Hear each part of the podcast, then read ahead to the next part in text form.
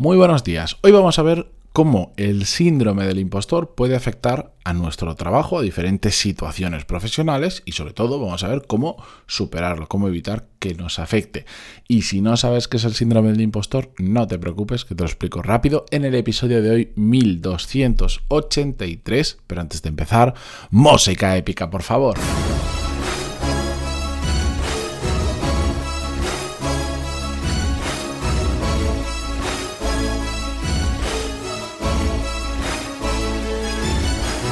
Muy buenos días a todos, bienvenidos, yo soy Matías Pantaloni y esto es Desarrollo Profesional, el podcast donde, aún estando fónico, hablamos sobre todas las técnicas, habilidades, estrategias y trucos necesarios para mejorar cada día en nuestro trabajo.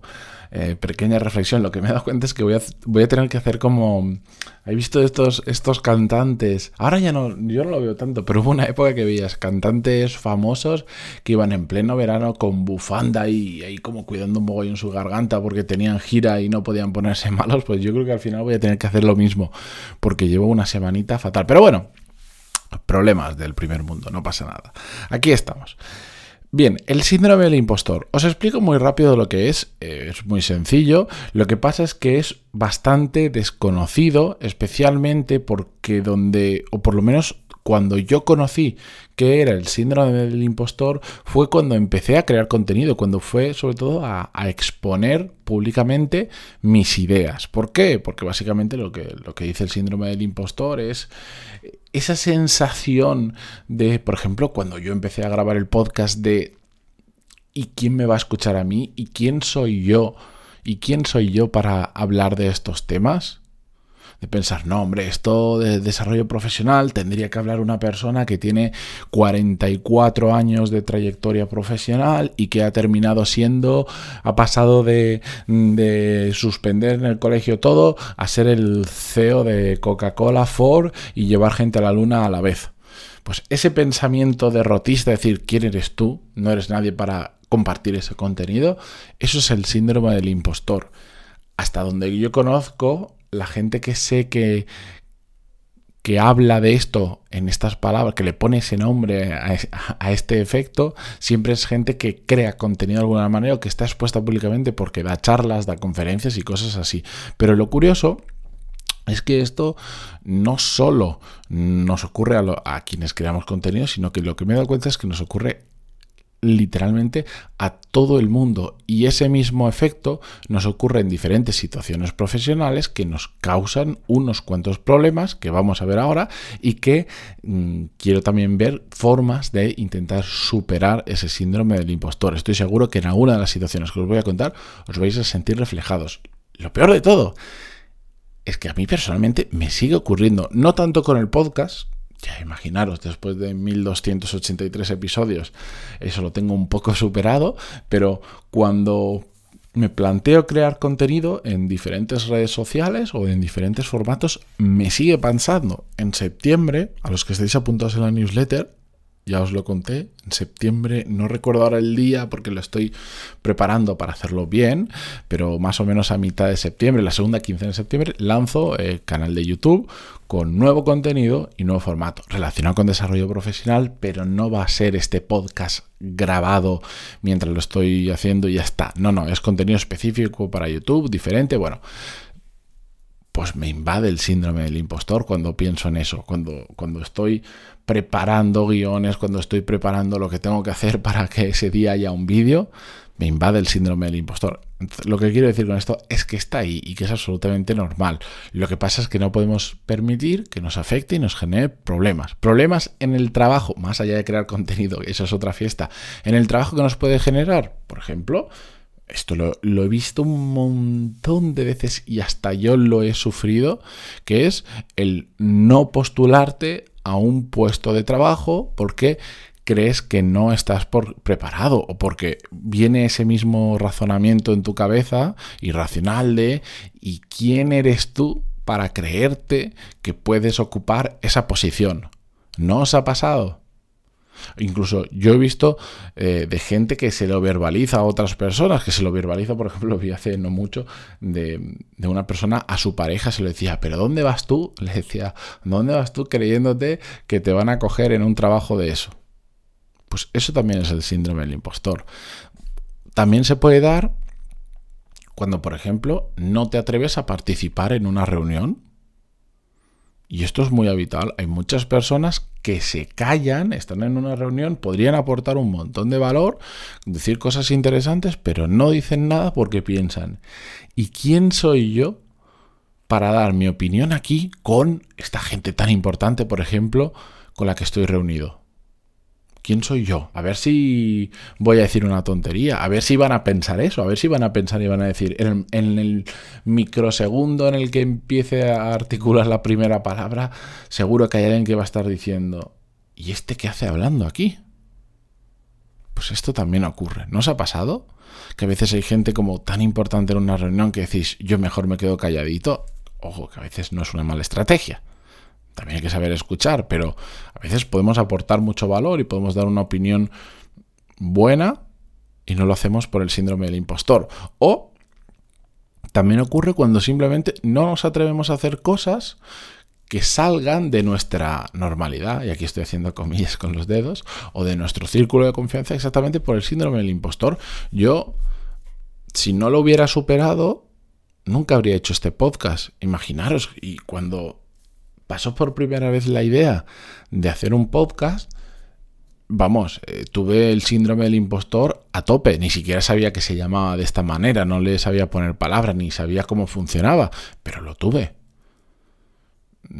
Y esto pasa muchísimo con, con temas, por ejemplo, cuando cuando yo a mucha gente que me dice, quiero hacer algo más de mi trabajo, estoy contento en mi trabajo, en mi empresa, qué sé, pero el cuerpo me pide algo más. Y yo le digo, pues mira, pues oye, ¿por qué no, por qué no pruebas, por ejemplo, hacer forma, forma a otras personas? Comparte lo que tú sabes con otras personas que saben menos de ese tema y que tú les puedes aportar valor. O ponte a hacer, em, a dar charlas en público, etcétera, etcétera. A determinado tipo de personas que van por ahí. No a todo el mundo les recomiendo eso, pero bueno, pues a todas estas personas normalmente lo que suelo recibir es el síndrome del impostor. Bueno, es que yo no sé si realmente tengo algo que enseñar o yo no sé si soy suficientemente relevante en mi industria o en mi sector para poder enseñar o para poder dar charlas en público. Eso es el síndrome del impostor, porque con el tema de la formación al que me dedico el 100% de mi día, os aseguro que no es un tema de ser el mejor o de tener un conocimiento único y exclusivo y llevar 25 años haciendo lo mismo. Es un tema de compartir tu conocimiento con otras personas que saben menos. Y os lo aseguro que cuando te das cuenta de eso, abres un mundo de posibilidades enorme, enorme. Pero bueno, que me lío, que empezamos a hablar hasta de modelos de negocio.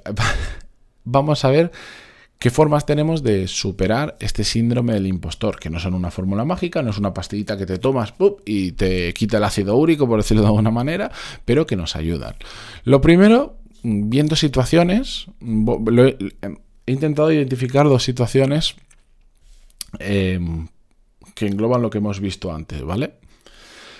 Cuando tenemos que exponernos en público, porque vamos a dar una charla, porque vamos a presentar los resultados de la empresa, por lo que sea, lo más importante de todo esto, lo más importante es que no te importe un carajo lo que piensen de ti, que esto es muy difícil de hacer, pero es algo que cuando vas inoculando poco a poco en tu cabeza, cada vez va funcionando mejor.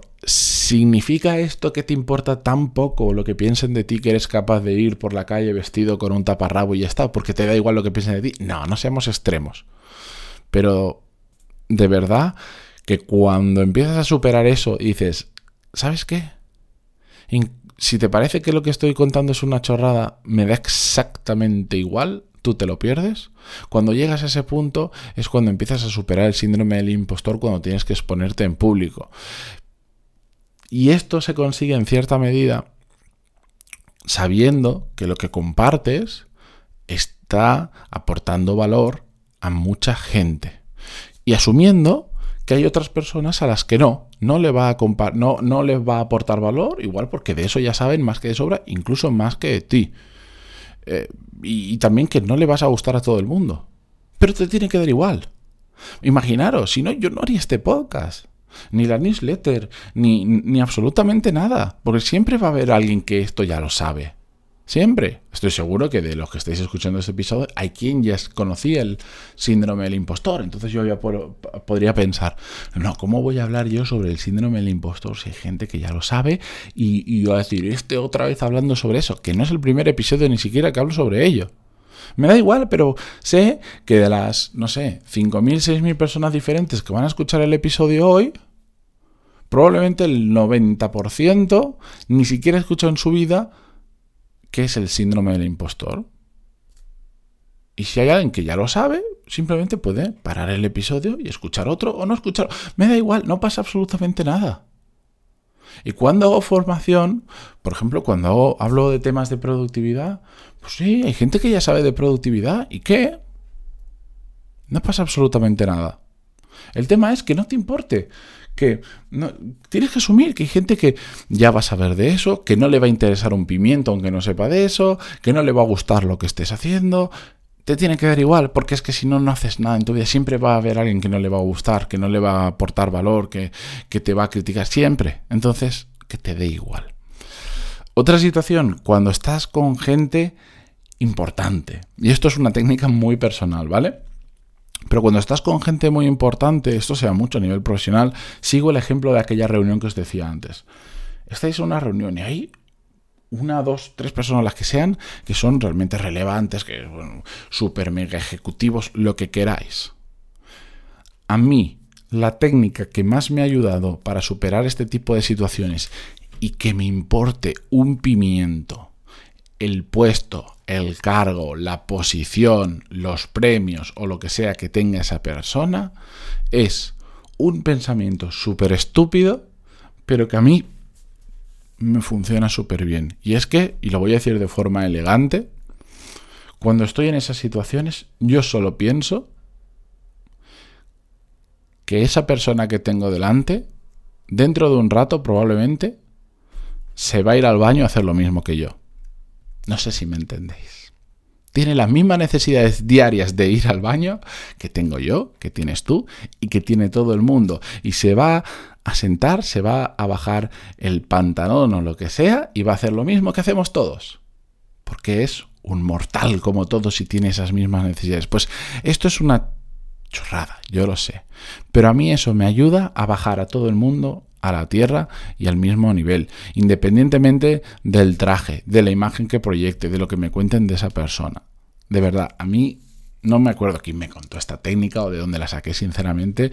La llevo aplicando hace mucho tiempo y eso me permite separar mucho la parte de de los eh, no os diría prejuicios de la imagen o de lo que esa persona dicen que es a la realidad, al, al que al final es una puñetera persona y su cargo no le hace mejor persona.